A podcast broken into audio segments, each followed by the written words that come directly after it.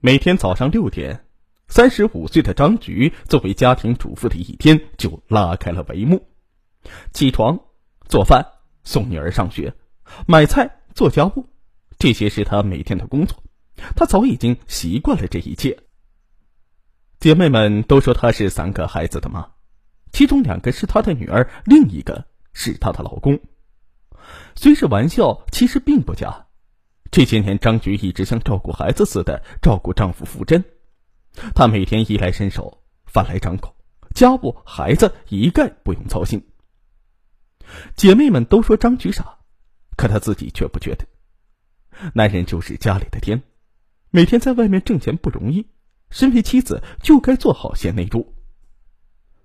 张菊出生在皖南山区一个本乡人都不知道的小村子里，贫寒的家境加上众多的兄弟姐妹，让他连学校的门都没有走进过。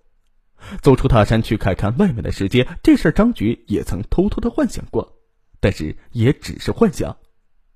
他知道自己会像村里大多数女孩一样，在大山里嫁人生子，揣着那个走出去的梦，过完一辈子。然而，二十岁那年，一位远房亲戚的突然到访改变了一切。亲戚说，他打工的地方有个开铁匠铺的小伙子，想找个山里的老实姑娘当媳妇，他就想到了张菊。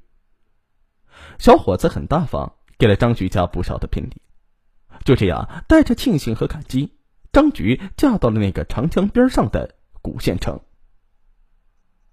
婚后，张菊觉得亲戚的话没错。自己真的是康罗跳到了米罗里的。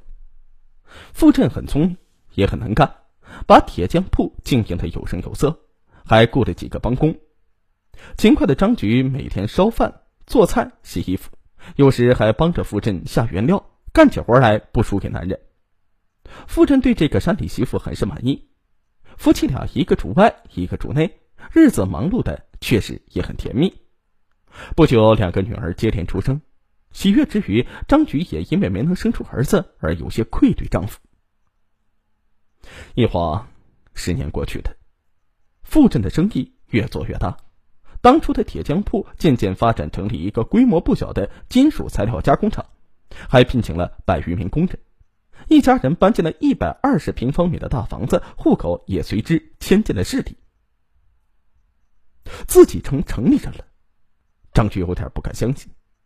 他甚至担心自己是不是把一辈子的福气都提前用完了。可是日子虽然越过越好，丈夫却也越来越忙，有时一个星期都很难回一次家。虽然失落，张菊却从来未有过埋怨，而是把家里的一切都照顾的尽善尽美。只要丈夫回来，就百般的呵护。农历七月初七是他们结婚十周年的日子。傅振已有一个星期没有回来了，但是今天他肯定会回来。一早，张菊就到菜市场买了很多菜，还特意换上了一件新买的连衣裙。她的心情特别好，一边做饭一边哼起了山歌。突然，一阵重重的砸门声打断了张菊的山歌。哪个冒失鬼敲门这么重啊？一边嘀咕着，张菊一边打开了门。门外站着几个平时与她交好的姐妹，大家神色都异常的凝重，理解，甚至流着眼泪。出什么事了？张菊有些害怕。你还不知道啊？姐妹们又气又心疼的问。张菊茫然的摇摇头。大伙不由分说，解掉他的围裙，拖着他就往外面走。张菊不知所措，惊慌的喊道：“我在烧菜呢。”孩子爸一会儿回来就找不到我了。孩子爸，你家孩子爸在外面正跟别的女人结婚呢！你这个笨女人呢！李姐哭喊着。飞驰的小轿车在当地最大的一家酒店门前猛然停下，张菊被几个姐妹架着踉踉跄跄的下了车。她茫然的瞪着酒店门口显眼的大红色的字幕。新郎傅振，新娘王静静喜结良缘。他并不识字，然而当他走到酒店大门口时，张菊立刻被迎宾水牌惊呆了。照片上西装革履的丈夫，亲密的搂着一个身穿婚纱、看上去只有二十来岁的女人。张局不敢相信自己的眼睛，身体像被掏空了似的无力，一阵天旋地转之后，便晕倒了。几个姐妹赶紧抱住了他，慌忙的掐人中拍背。一会儿，张局哇的一声哭醒了过来。走，我们进去，把酒席给砸了，看这对狗男女怎么下台。姐妹们愤恨的说。可是张局摇了摇头。虽然眼前的一切让她恨不得把丈夫和那个女人生吞活剥了，但那毕竟是自己一直看作是天的男人。如果真是闹得不可开交，丈夫一定会立刻离婚，那她的家就真的没了。在场的姐妹，其中不少都是因为自己老公和傅振是生意上的伙伴，才和张局交好的。眼下这出逼宫戏，在他们看来，就是男人有了钱就伙同小三逼走正室的最好证明。谁也不知道自己的老公以后会不会这样，或者现在已经有了小三也说不定。张局的痛苦戳中了他们心中最恐惧的地方，他们在为张局鸣不平，也在抒发着自己心中的苦闷。其中一个姐妹打听到了傅振新房所在地，瘫软的张局又被架上了车。一行人来到了傅振装潢精美的新家，新娘的娘家人。还以为是来道喜的朋友，客气的把他们往里迎。几个姐妹二话不说，立刻冲了进去。一旁的李姐冲到卧室，一把抓起了两本新婚影集，塞进了包里，留作以后的证据。新娘的娘家人也傻了，一位自称是新娘阿姨的老妇人哭喊着：“你们这是干什么呀？强盗吗？”一群姐妹七嘴八舌的骂道：“强盗！哼！”你们家的女儿不要脸，勾引人家老公，还不知廉耻的办起了婚礼，难道这不是强盗？新娘娘家人这才傻了眼，他们哪里想到竟是这个样子。原来王静静今年才二十二岁，一年前和傅振相识之后，男方便展开了热烈的追求。傅振告诉他自己因为前妻不孕，已经离婚两年了。年轻单纯的王静静眼下已经怀孕五个月。整天闹着要和傅振结婚，男方推脱不了，便答应先办婚礼再领证。这场惊心动魄的婚礼总算是过去了，可这后院和新家的战争才刚刚开始。这边张局以泪洗面，水米不进，整个人几近崩溃；另一边，王静静从最幸福的新娘一下子跌入了小三、未婚妈妈的漩涡，几次想要自杀。幸亏被发现的及时，她被家人寸步不离的守着。眼前事情败露，傅振知道自己躲不过去了。在年轻貌美的王静静和黄脸婆妻子之间，他当然呢更喜欢前者。更何况王静静肚子里或许是他渴望已久的儿子。于是傅振便对王静静说自己和张局早就没有了感情，会立刻离婚，然后呢同他结婚。王静静虽然恨傅振的欺骗，但自己现在挺着肚子，不这样又能怎么办呢？王家人只好咬牙咽下了这口窝囊气，条件是傅振必须尽快的离婚。在接到傅振要求离婚的电话之前，善良的张局心想啊，只要他从此和那个女人断了联系，自己便既往不咎。就算那个女人真把孩子生下来了，他也愿意把孩子领回来养大。然而，这个善良到愚昧的女人，再一次被现实伤透了心。听完丈夫离婚的要求，她心如死灰。难道就这么便宜了傅真？张局说什么也咽不下这口气。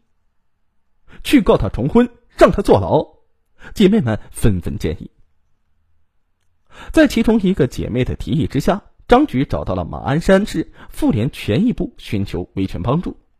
权益部部长陈环听完了张局泣不成声的叙述之后，气愤的同时，立刻请来了长期在妇联进行维权工作的安徽华智律师事务所冯建律师。冯律师仔细研究了案情之后，告诉张局，从此案构成的要素看，傅振的行为完全符合重婚罪的法律特征，如果起诉，判实刑的可能性是很大的。张局的姐妹们听完都很高兴。然而张局却笑不起来了。他说：“律师，您说，如果他真的被抓了，那么孩子以后的生活咋办呢？”张局从来没有工作过，也早已没有了工作的激情和能力，让他独自担负自己和两个孩子的生计，这几乎是不可能的。关于财产问题，冯律师如实告诉张局：“如果富镇被判刑，厂子里上百名职工将面临失业，他们的损失和生计问题，富镇必须承担。同时，虽然王静静和富镇的关系构成重婚，但她肚子里的孩子，富镇必须抚养。另外呢，如果父亲被判了实刑，以后可能还会间接影响到孩子们档案政审的问题，这也是不得不考虑的因素。”听完这些，众姐妹和张局都沉默了。让当事人全面了解案情是律师的义务，而是否起诉必须尊重当事人的意见。张局流着泪抓着冯律师的手说：“冯律师，我没文化，什么都不懂，一切都听律师的。我别的要求都没有，就是不能苦了孩子。如果他被抓了，还得影响孩子的生活和前途，那我宁愿不告。”根据张局的意愿，冯律师开始与傅振进行离婚财产问题的交涉。傅振太了解自己的妻子，知道她软弱善良，便耍起了无赖。要分财产，门儿都没有！你们有本事就去告，反正我有钱又有人，告到哪里我都不怕。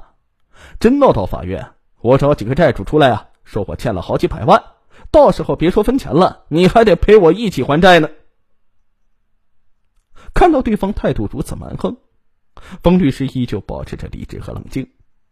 他一方面通过张局和富镇的一些朋友、合作伙伴对其经济情况进行掌握，另一方面与妇联领导沟通，若对方执意执迷不悟，将与当地电视台联系，把本案作为妇联维权典型案例予以报道。做好一切准备工作之后，律师与富镇进行了面对面的谈话。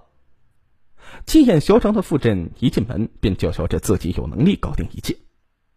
冯律师并不着急，先是将傅振现有资产情况一一列给他看，又一字一句的告诉他，财产情况不可能随随便便找几个债主来就能掩盖，法律的严谨岂是用钱能够糊弄的？其次，他的重婚证据非常明确，而且公然举办婚礼这件事情已经在当地形成了很大的舆论声势，社会影响恶劣。如果张局要起诉，那他是绝对跑不掉的。最后，妇联作为维护女性权利的专门机构，绝不会坐视不理。现在已和电视台等媒体达成了共识，准备对这起案件进行报道。听了律师的话，傅振哑口无言，脑门上不停的冒着虚汗。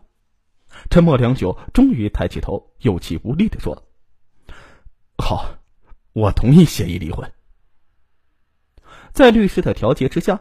傅振、张局二人最终达成离婚协议：一，因男方过错致双方感情破裂，双方同意协议离婚；二，两个女儿由女方照顾抚养，男方每月分别给付每个孩子两千元的生活费，至两个孩子独立生活时止。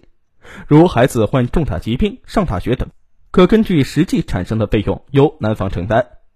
三，现张局居住的一百二十平米共有的房产归张局所有。双方在解除婚姻关系之前办理变更手续。四，付振一次性补偿张局八十万元人民币。五，双方无其他债权债务，如在婚姻存续期间付振及企业有债务，由其自行承担。签订协议的第二天，付振将新房抵押了出去，贷款八十万元一次性支付给了张局。不久之后，其他条款均已履行到位。目前，双方已经领取了离婚证。